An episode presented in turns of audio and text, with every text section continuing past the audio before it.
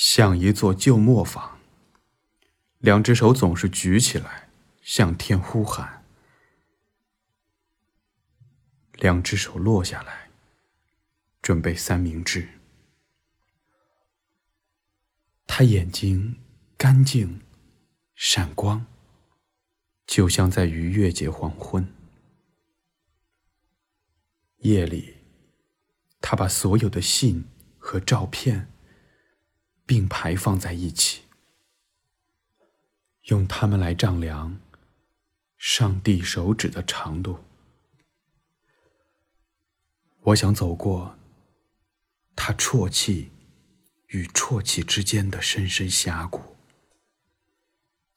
我想站在他沉默的热浪中。我想依靠他痛苦的粗糙树干。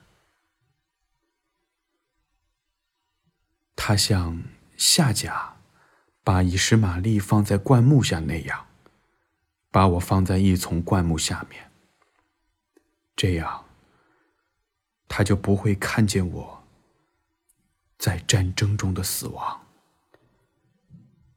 在一丛灌木下，在一场战争中。